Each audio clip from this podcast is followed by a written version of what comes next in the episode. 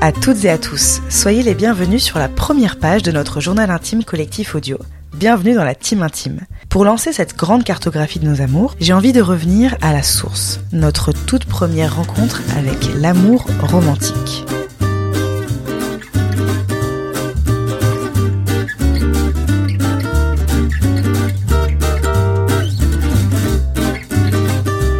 Je vous parle d'un temps qui n'a pas laissé de traces dans mes journaux intimes. C'était l'époque où colorier sans dépasser et apprendre à compter jusqu'à 5 relevait de l'entorse cérébrale. C'était l'époque où une branche d'arbre et de la gadoue suffisaient à nous occuper pour le reste de la récré. Bienvenue en maternelle. C'est à cette époque que j'ai eu mes deux premiers baisers. Les généreux donateurs s'appelaient Raphaël et Thibaut. On avait 3 ou 4 ans et allez savoir pourquoi, Raphaël a voulu qu'on fasse un bisou comme les adultes. Je me souviens que j'étais pas chaude chaude, j'étais même plutôt perplexe.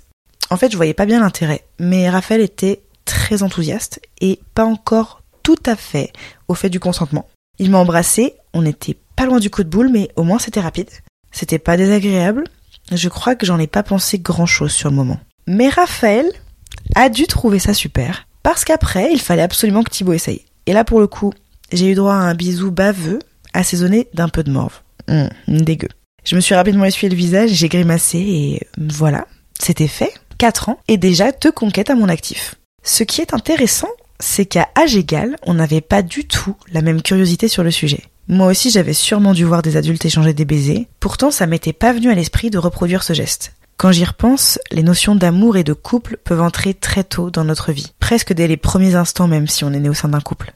Je me rappelle d'une autre récréation, toujours à la maternelle, on était plusieurs enfants, peut-être trois ou quatre, en train d'escalader un jeu euh, installé dans la cour. Et de but en blanc, un petit nous demande Et vous, vos parents, ils sont encore ensemble? Moi, ils sont séparés. C'est à ce moment que j'ai appris que les parents pouvaient arrêter de former un couple. Quand on demandait aux enfants pourquoi leurs parents n'étaient plus ensemble, ils répondaient Parce qu'ils ne s'aiment plus. Ça veut dire que dès qu'on est en âge de comprendre ce qui nous entoure, on apprend à la fois l'existence de l'amour, mais aussi sa finitude. Pour ma part, j'ai été désirée et conçue par deux personnes qui s'aiment. Je me souviens pas avoir demandé comment ni pourquoi je suis née, mais je sais qu'on me l'a expliqué. Très tôt, j'ai compris que mon existence était une conséquence de l'amour de mes parents. D'ailleurs, souvent à la question comment on fait des bébés, les adultes répondent alors euh, quand deux personnes s'aiment très fort, et euh, bon là chacun complète en fonction de l'explication avec laquelle il est le plus à l'aise. Au début de la vie, on a donc plusieurs points de contact avec la notion d'amour, souvent hétéronormés d'ailleurs. Cette première rencontre se fait en général par l'observation du monde adulte. La culture populaire, même quand elle est adressée aux petits, rejoue et révèle en fiction les interactions et les aspirations des plus grands. Blanche-Neige, La Belle au Bois dormant, Cendrillon ou même Shrek sont autant de représentations de l'amour romantique. Et souvent la première impression qu'on se fait de ce nouveau sentiment, c'est qu'il semble être une bonne chose, une source de conséquences positives. L'amour sauve Blanche-Neige ou encore Cendrillon. Enfin, un prince les sauve. Enfin, un homme blanc privilégié quoi. L'amour aide Shrek à s'accepter tel qu'il est et à sortir de la marginalité. Globalement, à 5 ans, t'es au courant que l'amour c'est cool, c'est désirable. Et ce qui est drôle, c'est que que nous vivons à une époque où l'amour suscite un engouement public et collectif, en Occident du moins, et du mieux que je puisse en juger. On ne compte plus les comédies romantiques, les chansons, les pièces de théâtre, les essais philosophiques qui se sont emparés du sujet. Pourtant, je suis pas sûre que ça ait toujours été le cas, parce que quand vous y pensez, il y a eu une longue période de l'histoire pendant laquelle les mariages relevaient plus d'un arrangement économique et stratégique entre familles que de l'affection. Et pendant ce temps-là, les religions avaient encore une place assez importante dans le quotidien des personnes, et les mœurs invitaient à la pudeur, à la retenue. Ce qui fait que les démonstrations d'amour devaient être beaucoup moins présentes dans la culture et surtout dans l'espace public. Peut-être que dans l'espace privé, les personnes évidemment rêvaient d'amour et de tendresse, mais je me dis que les enfants de cette époque étaient moins témoins de marques d'affection que nous. Je sais pas si on leur parlait d'amour et si la société leur renvoyait autant qu'elle nous le renvoie aujourd'hui cette image de l'amour comme idéal à atteindre. Ou bien est-ce qu'ils grandissaient, ils se faisaient des amis et puis un jour en allant au bal du village où on les avait traînés de force, ils se retrouvaient foudroyés par une paire d'yeux, là, de l'autre côté de la salle.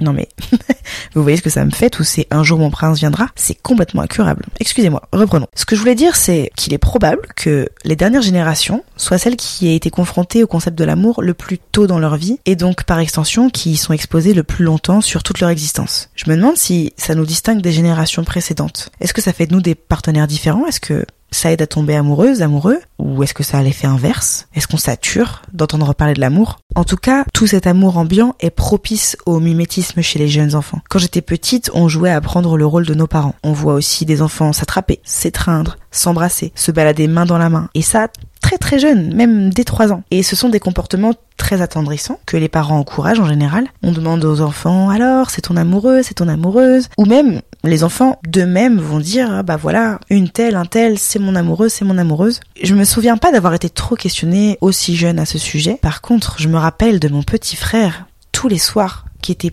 poursuivi par des hordes de petites filles de sa classe de maternelle. Et euh, elle s'accrochait à lui, elle voulait pas le laisser partir, elle s'agrippait à son manteau et puis elle finissait juste avec le manteau qui pendouillait dans leurs mains.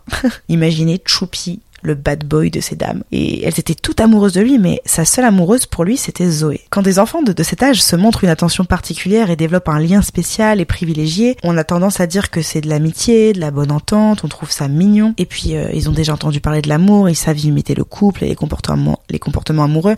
Ils se tiennent la main, ils se font des bisous. Mais jamais on se dit que peut-être certains et certaines développent leur premier sentiment amoureux à cet âge-là. On prend jamais vraiment ces, ces démonstrations ou ces affirmations des enfants au sérieux. Mais peut-être qu'on est capable de tomber amoureux ou amoureuse dès les premières années de notre vie, à un stade où on est les moins conditionnés, où on a le moins de filtres. Est-ce qu'on est égal et égaux face à notre capacité à aimer? Est-ce qu'on est avec le même capital d'amour du coup? Est-ce que certaines personnes naissent avec la capacité de tomber amoureuse et d'autres non? Ou à des intensités différentes, plafonnant à différents niveaux chez chacun? Ou est-ce que certaines personnes sont comme des bombes à retardement? Est-ce que certaines tombent amoureuses très tôt et vivent leur premier amour à 5 ans alors que d'autres vont déclencher leur, leur potentiel amoureux euh, à 40 ans et vivre leur première vraie histoire d'amour à 40 ans. On peut retracer les moments où on entend parler de l'amour pour la première fois, le moment où on en est témoin, ces moments où on en entend parler avant même de comprendre, de vivre, de sentir ce que c'est, mais la disponibilité de l'amour dans chaque être, qui la connaît? En tout cas, la mienne est inférieure à celle de tout un tas d'enfants en bas âge, visiblement, et je suis mi-jalouse, mi-curieuse.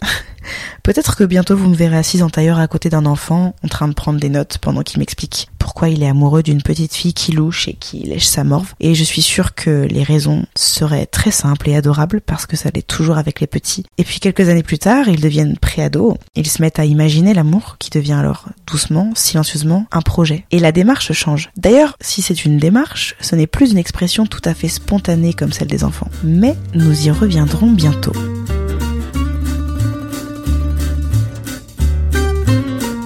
Semaine prochaine, je continue de me questionner sur la façon dont l'amour est entré dans nos vies. Mais cette fois, je serai accompagnée. La toute première invitée m'accueille sur son divan et j'ai hâte de vous partager cet échange. D'ici là, un grand merci pour votre écoute. Si vous aimez le podcast, n'hésitez pas à laisser une note sur la plateforme depuis laquelle vous l'écoutez. Vous pouvez aussi laisser des commentaires et partager les épisodes sur vos réseaux ou à votre entourage. Et puis, vous l'avez entendu, j'ai pas mal de questions qui restent sans réponse. Ça me ferait le plus grand plaisir de la conversation avec vous sur les réseaux. Rejoignez-moi sur Instagram et TikTok. Les liens sont en description de l'épisode et je vous dis à la semaine prochaine.